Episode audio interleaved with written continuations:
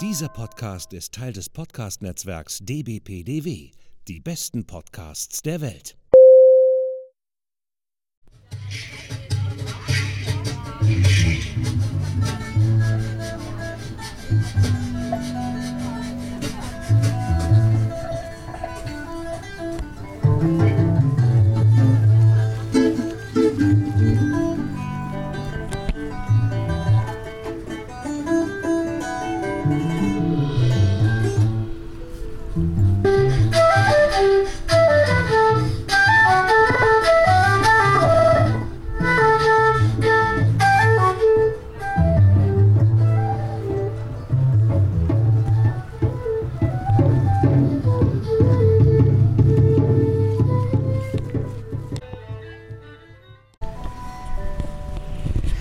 Musik, die wir eben gehört haben, das ist keine neue Intro-Musik vom Podcast, sondern Pyramidenmusik. Äh, bevor wir zu der Pyramidenmusik kommen, hier sind wieder für euch das Krokodil und endlich wieder bei uns.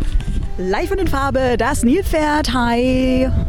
Und wir sind Mummies and Magic.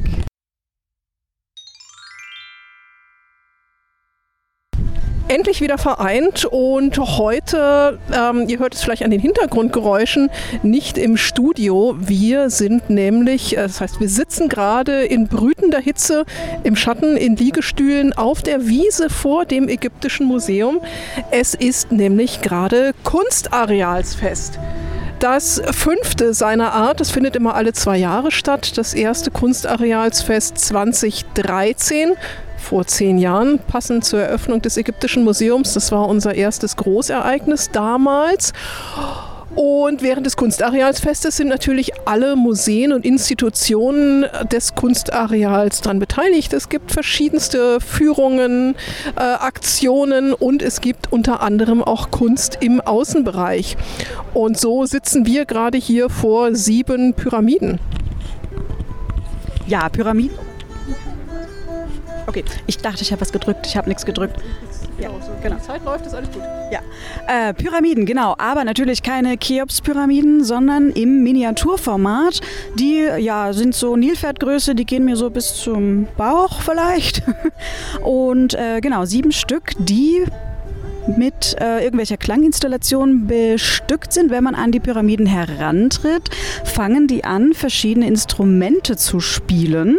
Und je mehr Leute mitmachen und sich dann an die Pyramiden dranstellen, desto mehr spielen dann gleichzeitig und es gibt dann irgendwie ein Kunstwerk. Also macht auf jeden Fall viel Spaß. Sie scheinen auch so weiter vor sich hin zu spielen, weil wir sitzen ja jetzt und es steht momentan niemand, aber trotzdem spielen sie noch.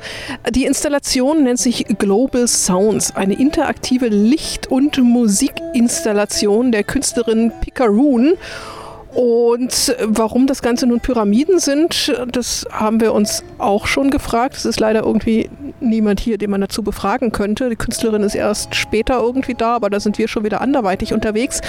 Ähm, es sind auch nicht so richtig pyramidenförmige Pyramiden. Die sehen nämlich deutlich spitzer aus. Also so ein bisschen, nee, nicht so breit, sondern so hoch. Aha, so breit. Ja, also ich. Also es, äh, Sudan? Also vielleicht ein bisschen so wie die im Sudan? Ja, so eher wie die nubischen Pyramiden, die ja auch so ein bisschen steiler, das war das Wort steiler, was ich gesucht habe. Es ist deutlich zu heiß, um hier irgendwie kreativ zu reden. Ähm, und nicht so breit und flach wie die Standardpyramiden. Genau, jetzt haben wir es. Also, wir haben den Knick noch gekriegt. Die äh, Pyramiden stehen hier vor dem Ägyptischen Museum mit dem Licht. Wäre vielleicht auch mal schön, sich das heute Abend noch anzugucken. Mal gucken, ob wir das noch schaffen.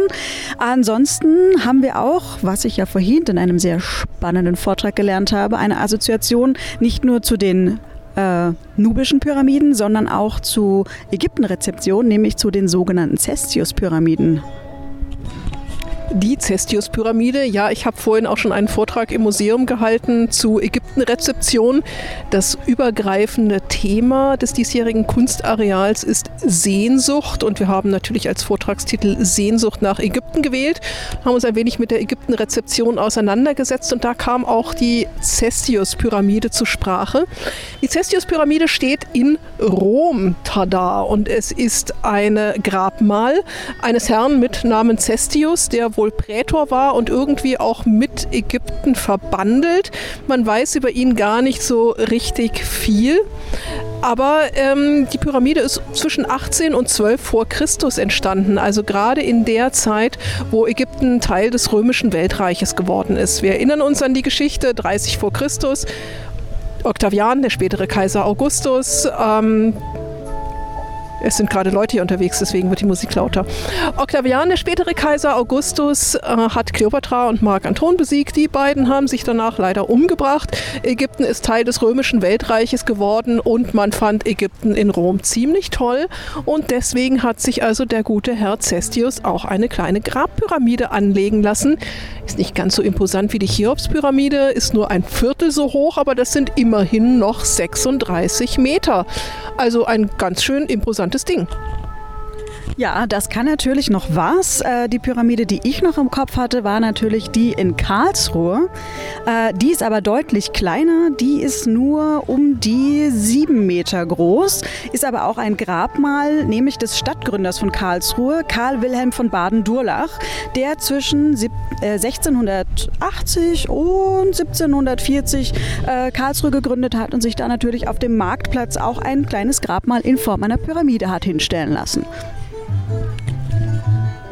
beeindruckend. Äh, ich habe auch noch was zur Cestius-Pyramide, nämlich einen Nachbau, der sich seines Zeichens in Kassel befindet. In Kassel gibt es den berühmten Bergpark Wilhelmshöhe und dort steht eine Cestius-Pyramide.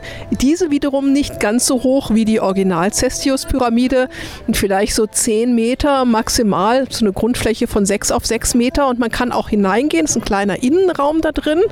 Sehr spannend. Äh, 1757 angelegt worden und es gibt noch eine ganze Reihe von weiteren äh, solcher Bauten. Es gibt dort im Bergpark Wilhelmshöhe beispielsweise noch die Grotte der Sibylle und es gibt auch das Grab Grabmal des Vergil. Und das spricht mich natürlich ganz doll an, weil ja zumindest Vergil und die Sibylle eine Rolle spielen, auch in meinen Büchern in Usir. Das heißt also bei meinem letzten Bergpark Wilhelmshöhe Besuch habe ich in der Tat auch mein Buch mitgeschleppt, um ihm zumindest die Teile zu zeigen. Also nicht das Original in Neapel und Umgebung, aber immerhin schon mal so ein bisschen. Irgendwann schleppe ich es auch nochmal nach Neapel. Ja, mach das, damit die Bücher auch wissen, wovon sie da erzählen. Und von deinen Büchern hören wir ja später auch noch was. Du gibst mir auch noch eine Lesung, beziehungsweise eine Wanderlesung. Ich muss mich bewegen, habe ich gerade erfahren. Muss ich mal gucken, ob wir das durchhalten. Äh, genau, Inpu liest du. Das Buch haben wir ja schon länglich besprochen, wenn ich mich recht erinnere. Und dann gibt es jetzt Lesungen am Originalschauplatz in der Glyptothek, im Lehnbachhaus und im Garten, Stadtgarten. Nein, oh Gott, ich gebe es weiter im alten botanischen Garten. Ähm, also ich bin heute multifunktional unterwegs. Ich war einerseits schon für das Museum aktiv. Wir haben vorhin schon den Stand von den Münchner Schreiberlingen aufgebaut. Das heißt also auch die anderen Bücher von uns gibt es im Pavillon. Ist immer schade, wenn ihr das hört, ist leider das Kunstarealsfest schon vorbei mit all den ganzen tollen Aktionen. Das ist also für euch nur eine äh, Nachhöre sozusagen. Aber in zwei Jahren ist wieder Kunstarealfest, da sind wir bestimmt auch wieder mit dabei.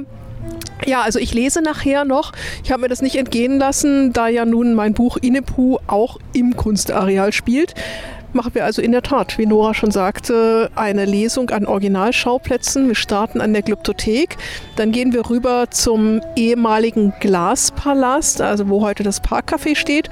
Und von da aus gehen wir dann noch weiter bis zum Lehnbachhaus. Ich hoffe, dass bei dieser Affenhitze überhaupt dann noch Leute kommen und wahrscheinlich ist die Treppe der Glyptothek auch in der prallen Sonne und wir werden alle furchtbar schwitzen. Ja, ich denke auch, das wird sportlich, aber sicher spannend und ich äh, hänge mich da einfach dran und gehe als Mummies and Magic Part natürlich fleißig mit, bringe unsere Karten unter die Leute und wir schauen mal, wo wir noch Pyramiden und ägyptische Dinge hier so im Kunstareal finden können. Ich glaube, das wird ganz cool darf noch ein Pyramidengrab mal nachtragen, weil du deinen komischen Stuttgarter, nee, Karlsruher Fürsten angesprochen hast. Hat noch ein anderer Fürst äh, ein es hat noch ein anderer Fürst sich in einer Pyramide bestatten lassen und nämlich jener berühmte Fürst von Pückler-Muskau. Äh, Fürst Pückler kennt man eigentlich nur als das Erdbeer-Schoko-Vanilleeis. Ja, wir müssen auch jetzt sofort an das Eis denken.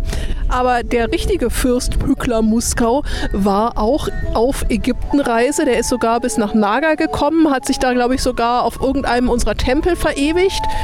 Ähm, auf jeden Fall war er so von Ägypten begeistert, dass er sich dann in seinem Schlosspark auch in einer Pyramide hat beisetzen lassen. Ja, Pyramiden sind im Trend, äh, wahrscheinlich auch in anderen Städten noch. Vielleicht kennt ja der ein oder andere, der diese Folge hört, äh, auch Pyramiden in der Umgebung und äh, schickt uns mal ein Foto in die Social Media, in unsere Kommentare. Dann wäre es vielleicht auch ganz spannend mal zu sehen, wohin die Pyramiden überall so gekommen sind. Wir sammeln Pyramiden und ziehen jetzt erstmal ein wenig weiter durch das Kunstareal fest, wenn wir uns es über uns bringen können, unsere Liegestühle und den Schatten zu verlassen und wieder hinauszugehen in die Sonne.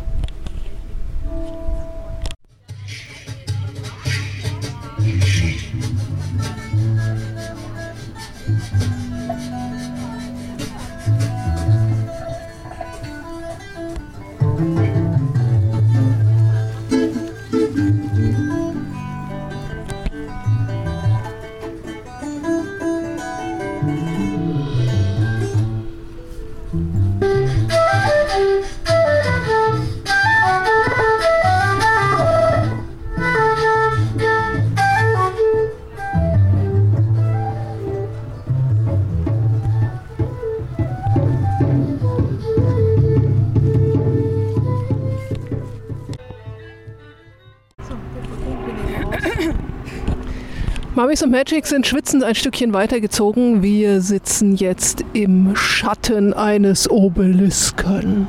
High Noon auf dem Karolinenplatz. Immerhin gibt es hier noch ein bisschen Schatten. Ich bin ganz begeistert. Wir sitzen hier am Obelisken, am Karolinenplatz. Auch einer der ersten Motive, die ich, glaube ich, fotografiert habe, als ich hier mein Volo angefangen habe bei euch. Da wusstest du, du bist richtig. Genau, da wusste ich noch einmal nach links und dann bin ich schon im Ägyptischen Museum. Uh. Was fällt mir noch Schlaues ein? Ähm, den Obelisken, äh, drei, was, 29 Meter hoch haben wir gerade eruiert. Ja. Genau, steht auf einem Sockel und ist äh, überzogen mit Metallplatten. Auch ganz spannend, sagen wir vielleicht gleich noch was dazu. Ähm, der Obelisk ist nicht ägyptisch, sondern wurde 1833 hier in München in Order für König Ludwig errichtet. Und zwar von unserem alten Bekannten Leo von Klenze. Den kennen wir ja auch ganz gut, ne? Kryptothek, ne? Mhm. Ja, der hat die Glyptothek also auch errichtet und hat ganz, ganz viel für Ludwig gebaut. Sein Baumeister des Vertrauens. Ähm, Obelisken kennen wir aus dem alten Ägypten in der Tat. Die standen immer paarweise vor den Eingängen von Tempeln also vor den großen Pylonen. Jetzt kommt hier gleich die Tram vorbei. Also ihr habt ja immer noch Hintergrundgeräusche. Wir erinnern dran, wir sind hier Freiluft unterwegs. Ähm, altägyptische Obelisken treten immer paarweise auf. Heutzutage hat man die Obelisken leider irgendwie immer nur noch einzig. Hier auf dem Karolinenplatz, man denke an den in Washington, das Washington Memorial, den großen und auch sonst. Man hat nämlich seit dem Barock den Obelisken wiederentdeckt als architektonisches äh, Mahn, ja nicht nur unbedingt Mahn, Mahnmal, sondern als Architekturelement. Man sich hier in München umguckt, findet man Obelisken an ganz vielen verschiedenen Stellen. Auf dem Justizpalast am Stachus, obendrauf, wenn man schaut, stehen Obelisken. Wenn man am Marienplatz ist und sich mal rumdreht und äh, die Peterskirche dort anschaut, auch Peterskirche, ne, so wie in Rom, äh, da stehen auch ein Obelisk oben auf der Spitze. Und das ist in der Tat wohl sogar der Obelisk, der auf dem Petersplatz in Rom steht. Also, äh, aber mit den altägyptischen Obelisken, äh, wie war das jetzt noch?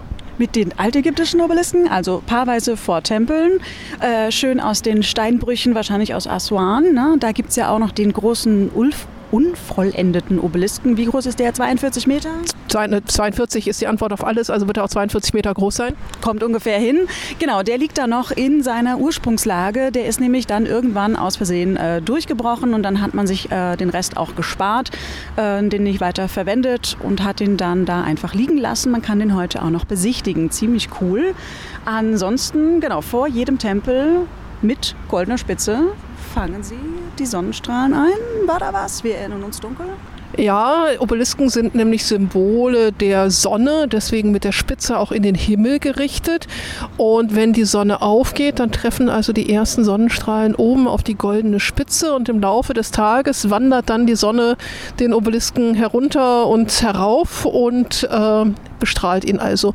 Die ersten Obelisken in Ägypten standen doch einzeln. Wir erinnern uns nämlich an Niusre und sein großes Sonnenheiligtum aus der Zeit des Alten Reiches. Niusre, alter Bekannter bei uns im Museum, der hat so einen richtig dicken, fetten, klobigen Obelisken in seinem Sonnenheiligtum gehabt. Ähm, unser Obelisk hier in dessen Schatten wir gerade sitzen, er ist also hinter uns im Rücken, ist äh, aufgemauert. Er hat also ein Ziegel-Innenwerk und ist außen mit Metallplatten versehen. Er ist nämlich ein Mahnmal an den russischen Krieg und soll an die gefallenen Soldaten, die 30.000 bayerischen Soldaten erinnern, die im napoleonischen Russlandfeldzug 1812 gefallen sind. Und das Metall ist wohl aus alten Geschützen oder Kanonenkugeln gegossen werden, die man äh, gegossen worden, die man also im Krieg dort hatte. Genau, Wikipedia weiß da nau, ge, Wikipedia weiß da ein bisschen genaueres. 34,6 Tonnen Bruchmetall sollen es angeblich gewesen sein, die hier eingeschmolzen und für die Bronzeplatten dann für die Verkleidung des Obelisken genutzt worden sind. Eine andere Legende sagt, dass es sogar äh, Kriegsbeute ist von ähm, türkischen Kriegsschiffen, die äh, 1827 im Seegefecht bei Navarino versenkt worden sind. Aber das scheint wohl eher eine Legende zu sein. Naja, wir nehmen das einfach mal so hin. Äh, er ist auf jeden Fall sehr beeindruckend und ähm ja, ist hier auch ein ganz lauschiges Plätzchen eigentlich. Ne? Wir sitzen zwar hier so mitten auf der Kreuzung in diesem Kreisel mit äh, vier fünf, sechs Straßen und der Tram, aber es hat ja so ein paar Blumenbeete und ist eigentlich so ganz lauschig. Ja, wenn man nach links guckt, sieht man äh, die Propyläen auf dem Königsplatz. Wenn man geradeaus guckt, ich glaube, das ist der Turm von der, ist das von der Ludwigskirche? Keine Ahnung, irgendeinen Kirchturm sehen wir hier. Und äh, bis zum Odeonsplatz können wir gucken und hinten rechts über die Schulter ist die Frauenkirche. Wir sind hier von lauter Kirchen irgendwie umgeben, aber gut, so ist das halt.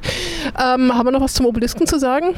Wir haben bei uns im Museum auch einen Obelisken. Ne? Mhm. Das ist aber auch kein Original altägyptischer. Der ist auch schon nachgemacht. Der stammt aus Rom und ist dort von einem Titus Sextius Africanus gebaut worden.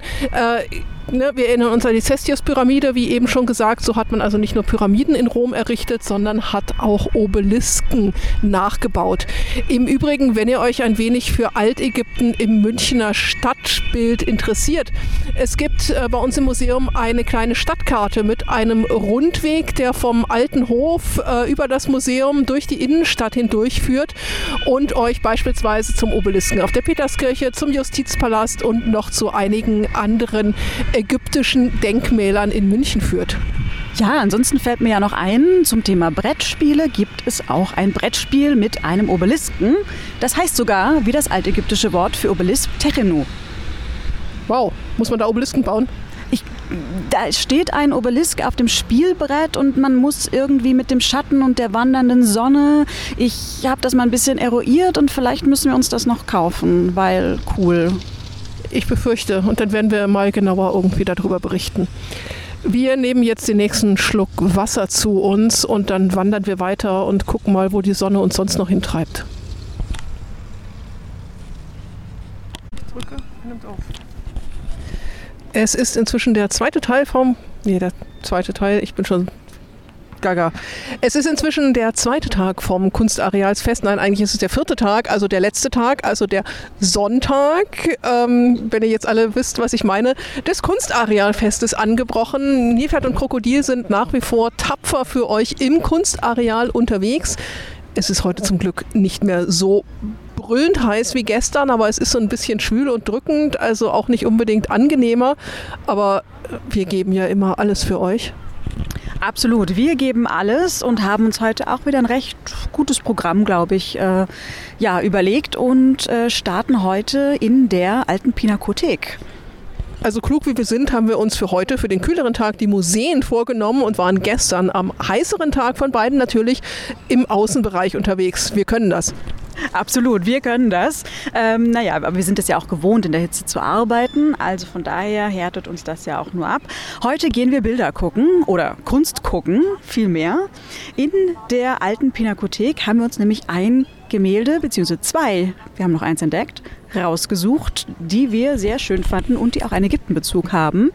Dazu vielleicht gleich mehr, vielleicht noch ganz kurz zur alten Pinakothek. Die ist nämlich ja eigentlich äh, unser Nachbar. Ne? Die ist ja direkt gegenüber vom Ägyptischen Museum. Kann man quasi rüberwinken. Und auch von Leo von Klenze gegründet, der ja mit der Glyptothek den Ägyptensaal eingerichtet hat. Also auch da wieder ganz viel Ägypten. Die Pinakothek wurde dann aber gebaut 1826, 1836 und war von Anfang an konzipiert eben als ja, Gemäldesammlung. Pinakothek heißt auch nicht viel anderes als Saal, wo Bilder hängen. Glyptothek im Übrigen Saal, wo Statuen stehen. Also, boah, dann müssten wir uns Mektothek nennen? Nein. Nein, wir sind eigentlich auch eine Glyptothek, weil wir haben ja auch Rundplastik. Also von daher sind wir eine altägyptische Glyptothek. Es gibt übrigens zwischen der alten Pinakothek und dem Ägyptischen Museum noch eine weitere Verbindung. Und zwar ist die alte Pinakothek ja ein ziemlich massiver Baublock. Und äh, unser Architekt Peter Böhm hat die Form der Glyptothek aufgegriffen. Wir sind ja nicht nur Ägyptisches Museum, sondern hinter uns, über uns steht ja der große Block der HFF, der Hochschule für Fernsehen und Film. Und dieser Block soll also den Block der alten Pinakothek auch widerspiegeln. Genau, fügt sich ja dann auch sehr harmonisch irgendwie hier in das Kunstareal ein, passt daher also auch ganz gut. Genau, wer ein bisschen Zeit hat für die alte Pinakothek, findet hier Maler aus dem Mittelalter bis in die Neuzeit, aber ich glaube eher so der Fokus auf die alten Sachen. Und äh, wen haben wir gesehen eben im Vorbeigehen? Dürer hing da rum. Dürer, äh, El Greco, also alles Rubens, was so Rang und Namen hat. Wenn man Gemälde mag, findet man hier alles vom ganz klitze, klitze, klitze klein bis zum mega großen. Blaue Reiter, ne, auch ganz wichtig hier für München, habe ich mir so Ja, aber Blaue Reiter ist eher im Lehnbachhaus, nicht in der Glyptothek. Ne, siehst du, der, äh, Pinakothek. Der Zugezogene kennt sich aus, alles klar, wunderbar. Genau, wir haben uns aber vor allen Dingen ein ganz besonderes Bild rausgesucht, Ägyptenbezug, nämlich das Bild von Adam Elsheimer, Flucht nach Ägypten. Über die Flucht nach Ägypten hatten wir, glaube ich, schon mal gesprochen. Ähm, es geht quasi darum, dass die Kernszene der Flucht der heiligen Familie, also Maria, Josef und das Jesuskind, die vor Herodes fliehen, um eben der Kindstötung der Erstgeborenen zu entgehen. Ähm, das also diese Flucht der heiligen Familie ist wahrscheinlich wie oft dargestellt? Unzählige Male? Fünf Millionen mindestens. Mindestens äh, grobe Schätzungen. Ähm, Elsheimer ist jetzt aber tatsächlich der Erste, der hier ein paar Neuerungen einführt. Er malt nämlich diese Flucht das erste Mal bei Nacht. Also auch ganz spannend. Ähm, Vielleicht vorab noch mal ganz kurz. Adam Elsheimer ist geboren 1578 und zwar in Frankfurt am Main. Der ist ein Frankfurter Würstchen, so wie ich. So wäre, finden wir gut. Ja, also über das äh, Nordhessen versus äh, Südhessen haben wir ja nun auch schon etwas gesprochen. Also ich finde ja, die Südhessen sind gar keine richtigen Hessen, die reden immer so komisch. Ufbase, sage ich da nur, Ufbase. Außerdem gibt es da Differenzen zwischen grüner Soße. Es gibt nur die eine grüne Soße. Die nordhessische, genau. Nein, Protest. Na gut, der äh, Ehrenrettung halber äh, Elsheimer ist dann aber später auch nach München gezogen und hat hier auch eine Schaffensphase gehabt und wirkte dann aber vor allen Dingen auch in Rom, wo er auch dann gestorben ist. Äh, stiltechnisch habe ich mir sagen lassen, ist er einer der bedeutendsten äh, deutschen Maler des Barocks und des frühen 17. Jahrhunderts. Das muss ich unbesehen so stehen lassen. Ich bin nämlich kunsthysterisch sehr, sehr schlecht bewandert, was das angeht. Aber er ist zum Beispiel sehr stark beeinflusst von Albrecht Dürer. Die Flucht nach Ägypten, ein Ölgemälde von 1609 thematisiert, wie schon gesagt, die Flucht der heiligen Familie nach Ägypten und zeigt, habe ich auch schon erwähnt, erstmals die Flucht in einem nächtlichen Setting, also in Dunkelheit. Ähm, das Ganze soll noch eine etwas mystischere und intimere Stimmung kreieren, aber auch so ein bisschen Angst und Unbehagen vor dem Unbekannten und diesem unbekannten Land und dieser äh, doch sehr angespannten Situation eben mehr in den Fokus rücken. Das Bild ist daher sehr stark in Schwarz- und Blautönen gefasst und ich glaube auch sehr, sehr stark nachgedunkelt, würde ich mal schätzen. Ähm, das Bild ist im unteren Drittel eher schwarz, im oberen der Nachthimmel dunkelblau und man zieht durch eine Kulisse eines schwarzen Waldes, zieht sich so eine leicht dreieckige Diagonale durch das Bild, die das Ganze so ein bisschen aufteilt. Ähm, es gibt vier Lichtquellen in dem Bild. Man hat zu einem Mal den Mond, das ist Vollmond an einem schönen, schönen Sternenhimmel. Und der Mond spiegelt sich im Wasser. In der Mitte sieht man die heilige Familie auf einem Esel und Josef hält eine Fackel, da ist auch noch mal so ein kleiner Lichtspot. Und auf der linken Seite haben wir eine Gruppe von Hirten, die da ihr Nachtlager aufgeschlagen haben und dort ein größeres Lagerfeuer entzündet haben. Und auch die heilige Familie mit dem Esel ist nach links gewandt und reitet quasi auf diese Lichtquelle zu. Am Himmel neben dem Vollmond haben wir dann noch Sternbilder, Krokodil hat gleich schon fachkundig den großen Wagen erkannt. Es war der kleine Wagen, aber fast, es war ein Wagen, genau. Mhm. Also äh, in der Tat, es sind Sternbilder und auch die Milchstraße ist so als leuchtendes Band sehr, sehr schön dort zu sehen. Und gerade dieser Sternenhimmel, das ist auch das, was die Besonderheit dieses Bildes ausmacht. Genau, nämlich nicht nur das nächtliche Setting ist neu, sondern auch die detailgetreue Wiedergabe von Sternbildern und auch dem Mond. Ähm, das ist einer, also Elsheimer, einer der ersten, der das so detailgetreu wiedergibt und vor allen Dingen auch, dass er die Milchstraße und auch die Sternbilder als einzelne kleine punktierte Einzelsterne zeigt. Das war damals auch revolutionär und spiegelt auch so ein bisschen ja, seine naturwissenschaftliche Auffassung wider, dass hier Sterne äh, eben einzelne Himmelskörper sind und diese Lichtdinge da, die man nächtens so sehen kann, nicht nur ein großer blurry whatever sind. Lichtblob Sternbilder, also Sterne einfach so hingetupft, dass sie halt aussehen wie, wie Dings. Genau, sehr äh, gut. Also wir wären in unserem kunsthistorischen Seminar wahrscheinlich ziemlich durchgefallen.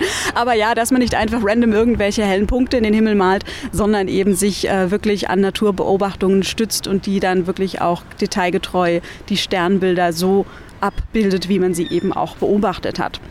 Ähm, das Ganze ist auch sehr spannend, weil man nämlich festgestellt hat, der Mond ist spiegelverkehrt. Der steht auf dem Kopf. Ups. Das äh, war kein Versehen, sondern der Mond ist auch unglaublich detailgetreu. Und da kommen wir nochmal auf den Wohnort unseres guten Herrn Elzheimers hin, der nämlich in Rom gewesen ist. Und in Rom ist zu dieser Zeit so einiges passiert. Und zwar hat dort ein weiterer Herr gelebt namens Galileo Galilei. Und ich hoffe, dass ihr jetzt alle von dem guten Herrn schon mal gehört habt. Revolutionär der Astronomie und Erfinder des allerersten Fernrohres und zwar im Jahr 1608. Da hat Galileo Galilei sein allererstes Fernrohr erfunden. Es war damals noch ein Linsenfernrohr und die Eigenheit dieser Linsenfernrohre ist, dass sie, tada, das vergrößerte Bild spiegeln. Das heißt, es liegt also nahe, dass Elsheimer an dieses Teleskop gekommen ist, beziehungsweise vielleicht sogar Galileo Galilei persönlich gekannt hat und dort mal durchspähen durfte auf den Mond und das Ganze ihn dann so beeindruckt hat, dass er das gemalt hat. Also revolutionär nicht nur in der Maltechnik, sondern auch in der Wissenschaft, in der Astronomie.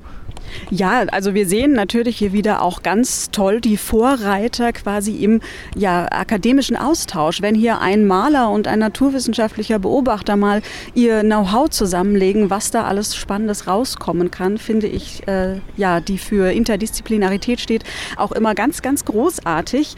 Und ähm, das Ganze ist auch nochmal durch Astronomiehistoriker des Deutschen Museums mit untersucht worden. Die haben das auch bestätigt, äh, was du auch gesagt hast. Ähm, ich verlinke hier auch nochmal auf die Zusammenfassung eines äh, Vortrages, den ich dazu gefunden habe. Ich erinnere auch nochmal, das Bild kam Genau, das Gemälde Elsheimer hat es 1609, also quasi ein Jahr nach Galileos Bastelei fertiggestellt und noch vor Keplers Teleskop, das äh, 1613 erst fertig war. Also wir können davon ausgehen, dass hier er mit diesen technischen Geräten mal hat spielen dürfen und Elsheimer damit ein Prototypentester war. Ziemlich cool. Voll cool. Äh, wenn ihr euch das Bild mal selbst angucken wollt, äh, wir mussten eben ein wenig durch die Pinakothek irren, um es zu finden. Es befindet sich momentan, muss man dazu sagen, im Obergeschoss und zwar im Kabinett 13. Es gibt unten an der Kasse so einen wunderschönen Plan, den könnt ihr euch nehmen und dann geht doch einmal dahin und schaut euch das Bild an. Ansonsten geben wir das auch nochmal in die Show Notes. Die äh, Website von der Pinakothek gibt das her und es gibt auch noch einen etwas umfangreicheren Wikipedia-Artikel mit weiteren Quellen. Linken wir euch. Auf dem Weg äh, durch die Räume, durch die wir geirrt sind, haben wir noch zwei alte Bekannte getroffen. Das heißt also zumindest einen alten Bekannten und einen etwas neueren. Ähm, der eine ist Albrecht der Fünfte. Ja, ja, da klingelte auch was. Ne? Dachte, wo habe ich den Namen schon mal gehört? Musste etwas überlegen, aber dann kam es mir doch, irgendwie die Grundlagen der ägyptischen Sammlung gehen auch auf diesen Herren zurück. Und Stichwort Kuriositätenkabinett in der Münze. Gehören wir da? Sind wir da richtig? Genau, da sind wir auf jeden Fall richtig. Äh, Herzog Albrecht V. von Bayern, 1516 bis 1573, kunstsinnig nannte man ihn immer so schön. Und der hat sich also dran gemacht, die ersten Ägyptiaker für München zu kaufen und hat sie dann in so einer Art ja, Schausammlung, äh, Kuriositätenkabinett, wie die frühen Museen ja waren, ausgestellt, dort wo die alte Münze ist. Leider sind diese Objekte heutzutage nicht mehr erhalten, aber er ist zumindest der Erste, der wirklich ägyptische Objekte nach München gebracht hat und gilt deswegen als Begründer der Äqui Ägyptiaker in München. Genau, wer mal sehen möchte, wie windschnittig der Herr auf seinem Porträt aussieht, auch hier in der Pinakothek. Weißt du noch die Raumnummer? Habe ich vergessen.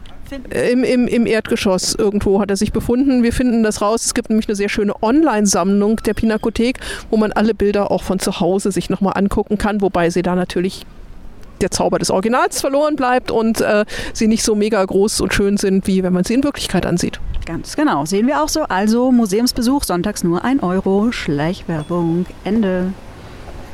Dann sind wir durch Zufall noch äh, bei einem anderen Bild vorbeigekommen und zwar von Matthias Grünewald um 1475 bis 1528. Die Heiligen Erasmus und Mauritius gemalt um 1520, 1524. Ah ja, die Heiligen, wer war's?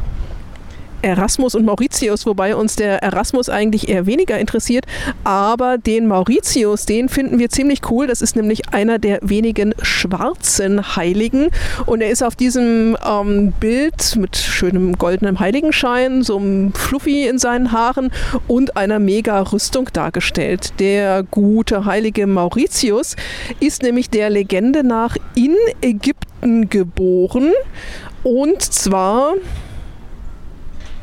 Roxanne weiß wieder nichts und hat wieder weitergeschaltet. Wann genau, weiß man nicht. Irgendwo in der nachchristlichen Zeit ist er in Theben in Ägypten geboren und er ist dann äh, Anführer der sogenannten Thebaischen Legion geworden. Und um 290 ist er in der Schweiz der Legende nach hingerichtet worden. Wie kommt man von Ägypten in die Schweiz? Das fragt man sich. Nun, diese Thebaische Legion, von der gar nicht klar ist, ob es sie wirklich gegeben hat oder ob sie nur auf dieser christlichen Legende beruht, wahrscheinlich eher letzteres Letzteres. Ähm, diese Thebaische Legion war eine Legion, die nur aus Christen bestanden hat. Teil der römischen Legion rein aus Christen zusammengestellt. Und man hat wohl diese Legion über die Alpen geschickt äh, um andere frühe Christen zu bekämpfen. Und die Christen dieser Legion haben sich geweigert. Daraufhin wurde diese Legion dezimiert. Das geht darauf zurück, auf die lateinische Zahl 10. Das heißt, man hat einfach jeden zehnten Mann umgebracht. Die Legion wollte sich aber immer noch nicht überzeugen lassen, ihre Mitchristen umzubringen. Also hat man sie nochmals dezimiert und sie haben es immer noch nicht eingesehen. Und wie das bei solchen Märtyrerlegenden ist, man hat sie dann halt einfach alle umgebracht. Und das war das Ende vom Lied. Ich habe in der Zeit meines Koptologiestudiums ganz, ganz viele Märtyrerlegenden übersetzen müssen super. Äh, alle werden sie geschnetzelt und gemordet auf möglichst blutige, anschauliche, äh, schmerzhafte, ganz furchtbare Art und Weise. Aber alle finden es toll und alle sind danach heilig. Ja, je schlimmer, desto besser. Ne? Das ist ja auch irgendwie Sinn der ganzen Sache. Äh, Genau, aber nochmal zur Nachfrage, Thebaische Legion, also die dann aus dem ägyptischen Theben kommt oder ja? Genau, aus dem ägyptischen Theben, also das war eine aus christlichen Ägyptern gebildete Legion in Ägypten, aber wie gesagt, man hat keine äh, Hinweise darauf, sondern sie ist wirklich nur aus dieser heiligen Legende, dass diese ganze Legion hingerichtet worden ist, äh, bekannt. Und man vermutet, dass sie wirklich auch nur auf dieser Legende basiert. Aber wie gesagt, der gute Mauritius, einer der wenigen schwarzen Heiligen, und das finden wir auch ziemlich gut. Und wenn ihr ihm mal irgendwo über den Weg lauft, dann grüßt ihn schön von uns. Alles klar, machen wir. Ihr. Und dann ziehen wir weiter oder holen wir erst nochmal ein erfrischendes Kaltgetränk und ziehen zur nächsten Station. Genau, und äh, wir bewegen uns auf weiteren Spuren ins nächste Museum und dann melden wir uns wieder. Wobei für euch ist das ja jetzt gleich, für uns, wir brauchen jetzt noch ein bisschen.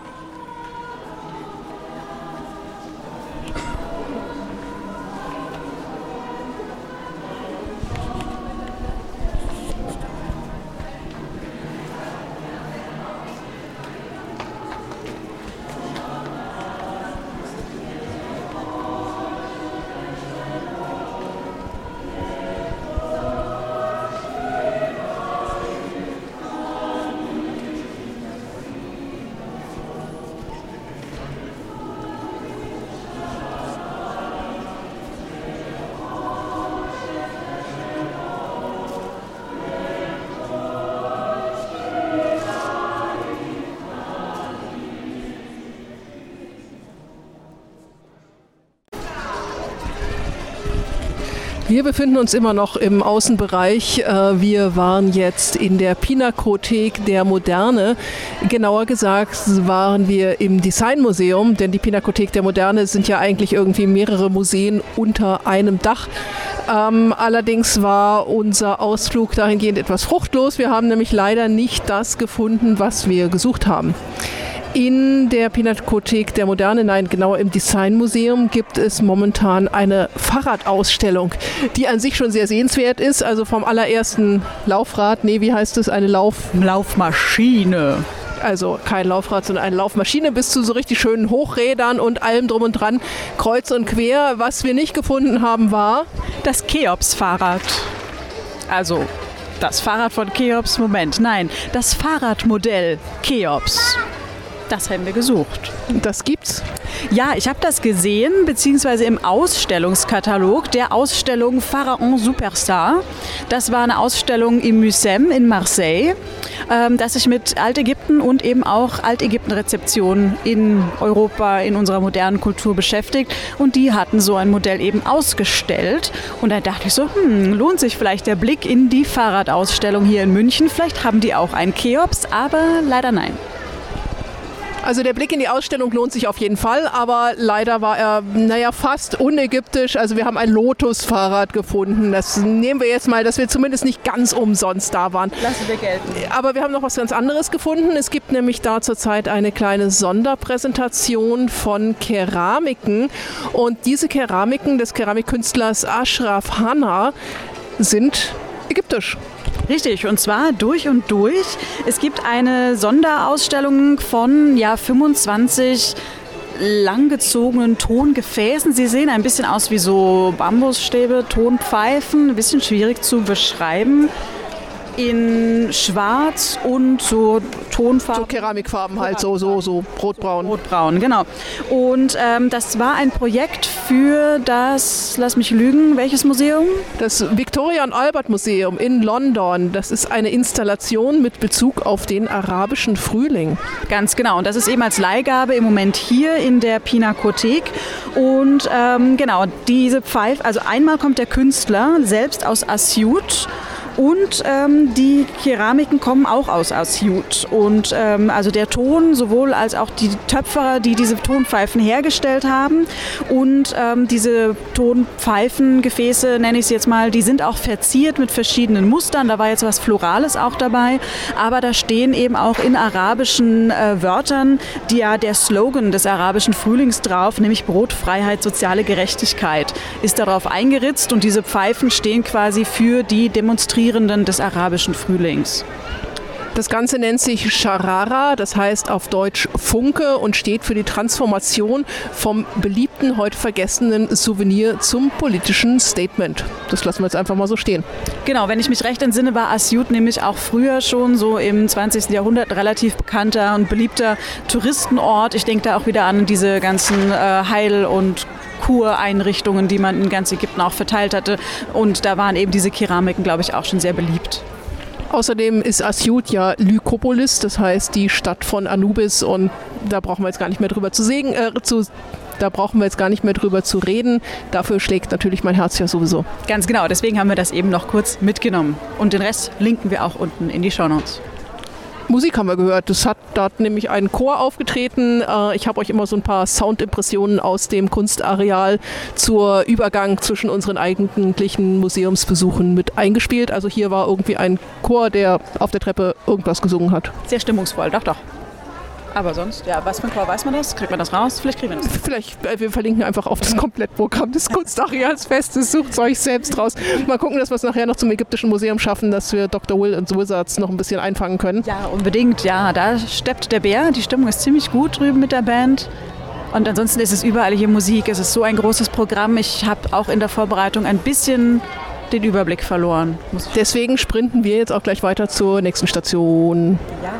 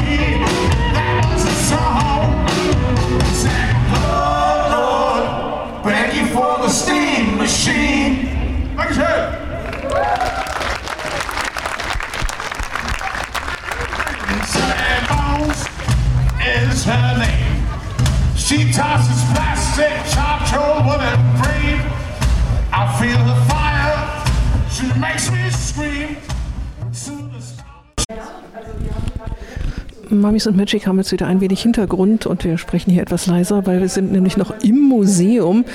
Aber äh, wir sitzen voll fancy. Wir sitzen nämlich in der Lounge vom Museum Brandhorst und da hat man einen voll coolen Blick über den Pavillon 333, über die Pinakothek der Moderne, das äh, Reich der Kristalle und die alte Pinakothek und natürlich auf das Futuro und kann sich hier eigentlich ganz gut gehen lassen. Es ist ein bisschen warm vielleicht. Ne? Ja, durch die schöne Fensterfront ist jetzt natürlich das drückende Wetter auch hier rangekommen, aber für den Ausblick kann man das aushalten. Schwitzen können wir auf jeden Fall.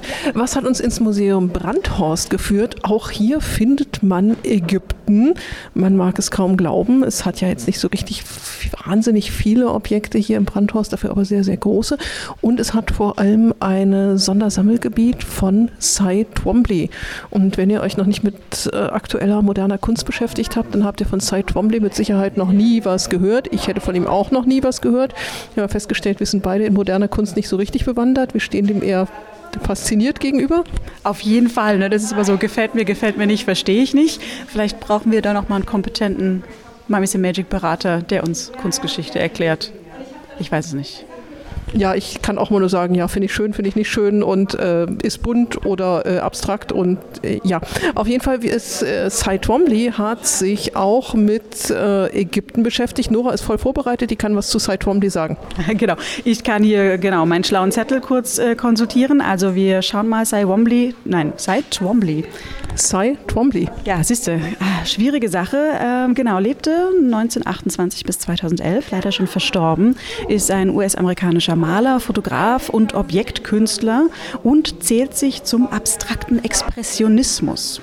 Frag mich nicht, was das jetzt wieder heißt, aber Wir nehmen das so hin. bunt und wild, glaube ich. Weil auch so ein bisschen Dada und so habe ich mir schnell. Genau, egal. Auf jeden Fall ähm, war der sehr umtriebig und hat ziemlich viel gemacht. Ähm, seine interessante Phase für uns ist dann aber so in den 1960ern. Da hat er nämlich das Mittelmeer oder den Mittelmeerraum bereist. Der war dann in Griechenland, äh, Kykladenhopping, dann war er auf Mykonos zum Beispiel. Und seitdem findet man auch sehr viele mythologische Themen in seiner Bildsprache. Griechische Sagen, historische Themen, so das Ganze ist da irgendwie mit eingewoben. Und dann im Frühjahr 1962 hat er eine Ägyptenreise gemacht. Und zwar, äh, wie üblich, mit dem Schiff eine schicke Nilkreuzfahrt den Nil runter bis in den Sudan. Voll cool, würde ich auch gern machen. Genau, bis nach Wadi Halfa hat es ihn verschlagen und er hat in Luxor, hat er natürlich Zwischenstation gemacht. Im Winters Palace, wenn man residiert, dann residiert man natürlich hübsch. Im Winters Palace. Ich weiß nicht, ob du da mal drin warst. Das ist ein echt schickes Teil, ein schönes altes Hotel. Ein Zimmer kann ich mir da nicht leisten, aber ich war mal in der Lobby auf der Suche nach einem Briefkasten. Das war schön. Mich hat es ja bisher nur nach Kairo und Assuan verschlagen, sonst war ich ja noch nirgendwo. Also Luxor ist auch schön. Ich habe mir sagen lassen, dass es äh, demnächst TM in einigen Jahren, ich müsste gucken, wann eine Sonnenfinsternis gibt in Luxor. Wir wollen dahin. Das Problem ist, es ist im August. Nicht zu empfehlen. Ich will am Pool liegen und will einfach eine Sonnenfinsternis sehen, weil äh, da hat man die Chance auf gutes Wetter. Dann vielleicht, äh, je nachdem, wo das am besten geht, in Aswan, im Mövenpick Hotel. In Luxor. In Luxor, Entschuldigung, ich sollte zuhören, es ist zu heiß. Äh, ja, Winter Palace ist dann vielleicht okay. Ist mir egal, Hauptsache es hat einen Pool. Hat bestimmt einen Pool. genau, also, genau. Ähm, Twombly war dann in Luxor, hat da Station gemacht und hat da im Winters Palace äh, residiert. Ähm, das hat ihn sehr beeindruckt, deswegen hat er da sehr viel Kunst geschaffen und er hat sehr viele Dinge mit Booten gemalt. Und er hat auch Objektkunst gemacht. Er hat ein Exponat hier im Brandhorst, das nennt sich Winters Passage to Luxor, Klammer auf, Rom, Klammer zu. Das ist eine spannende Konstellation aus Holz. Sieht aus wie so ein kleines Podest mit so einem kleinen halbrunden Teil und oben so ein Querteil. So ein Barkendings. Genau, also es sieht von der Seite schon ein bisschen aus wie ein Schiff. Das Ganze ist aus Holz und äh, er hat da irgendwie einen Bronzeabguss drüber gemacht und deswegen hat es eine äh, Patina bekommen, ist so leicht vintage-weißlich angehaucht und soll auch so ein bisschen an ein archäologisches Objekt erinnern. Äh, wir geben euch Bilder, dann könnt ihr gucken, wie botig ihr das findet. Äh, ich finde, man kann da schon so rudimentär ein Schiff mit Mast drin erkennen. Ja, also wenn man sich die äh, altägyptische Hieroglyphe, kam mir gerade irgendwie, die dazugehört, anguckt, die äh, Wia-Barke, die sieht schon so ein bisschen ähnlich aus. Ähm, das Ganze steht übrigens in einem riesengroßen, mega großen Raum, wo sich ein weiteres monumentales Werk von Cy Twombly findet, und zwar das Werk Lepanto aus dem Jahr 2001. Das ähm, besteht aus zwölf Bildern und auf denen befinden sich, tada, Boote. wer hätte es gedacht? Ja, mega. Ähm, es ist sehr farbenfroh und ich glaube, es steht auch im Text für seine Verhältnisse sehr, sehr farbenfroh und kontrast, kontrastreich. Ähm, man muss sich wahrscheinlich inhaltlich damit ein bisschen besser auskennen, um das zu deuten. Es geht um irgendeine Schlacht. Es geht um eine Schlacht in Lepanto. Ähm, Ich habe hier gerade mal den Text fotografiert. Am 7. Oktober 1571 besiegte die Heilige Liga, eine Allianz aus spanischen, venezianischen und päpstlichen Truppen unter der Leitung von Don Juan de Austria, die zahlenmäßig überlegene Front der Osmanen bei Lepanto, dem heutigen Nafpaktos am Golf von Korinth und leitete damit den Niedergang der osmanischen Vorherrschaft im Mittelmeer ein. Das heißt, äh, es sind also jetzt lauter bunte Bilder, auf denen so stilisierte Boote zu sehen sind und vielleicht ist es eine Seeschlacht, weil mal sind die Boote waagerecht und dann sind sie irgendwie ganz zum Schluss, glaube ich, senkrecht. Ähm, ja, wir lassen das jetzt hier einfach mal so stehen. Es ist auf jeden Fall sehr schön und es thematisiert Boote und Boote haben wir ja nun auch im alten Ägypten ganz, ganz viel. Einmal natürlich äh, im Alltag, weil man ist effektiv mit Booten nur gereist. Über Land gereist ist man eigentlich so gut wie nicht. Man hat Jenseitsboote, man hat äh, kleine Holzmodelle mit Booten, man hat ewig viele Boote. Ganz genau. Und ich habe auch direkt eben die Assoziation an die Frühzeitboote gehabt, die wir auf den Negade-Gefäßen unter anderem haben. Oder im äh, Grab 100 in Hierakonpolis. Das ist ja auch die ganz klassische Darstellungsweise von Booten. Man hat so eine Sichel für den Rumpf und dann so Striche für die Ruder. Vielleicht noch ein kleines rechteckiges Kabinchen obendrauf. Also da mich gedacht, mein Frühzeitherz gleich gedacht, yay, das kenne ich. Ja, finde ich auch. Also sie sind sehr, sehr stilisiert und sehr einfach gemacht, aber dadurch äh, verlieren sie nichts von ihrer Strahlkraft, wenn man das so sagen will. Gehe ich mit, kaufe ich.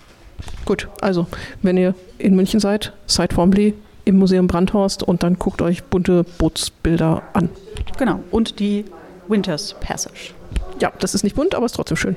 Ich finde es sehr schön. Würde ich mir auch hinstellen. So als Nippes, als Deko, aber ist wahrscheinlich ziemlich teuer.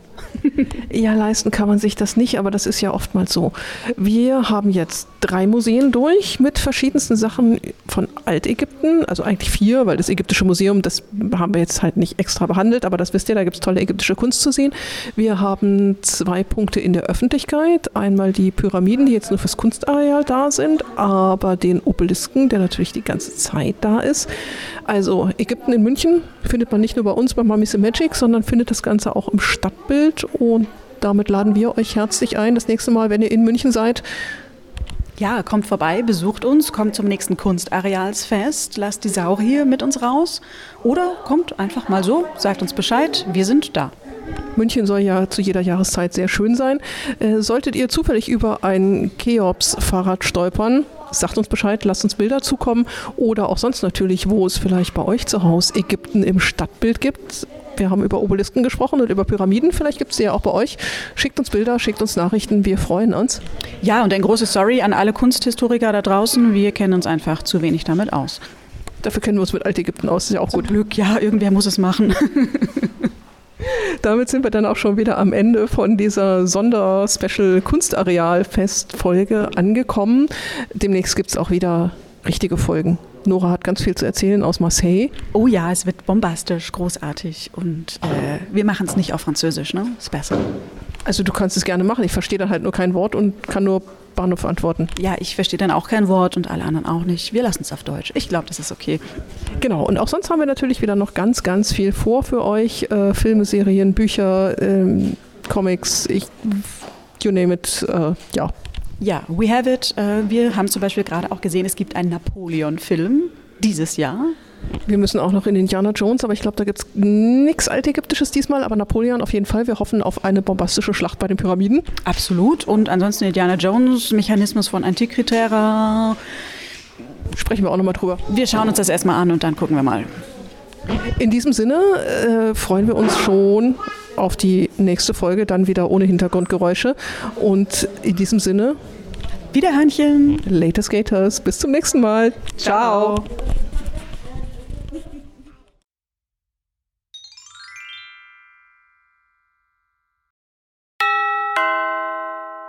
Dieser Podcast ist Teil des Podcast-Netzwerks dbpdw, die besten Podcasts der Welt.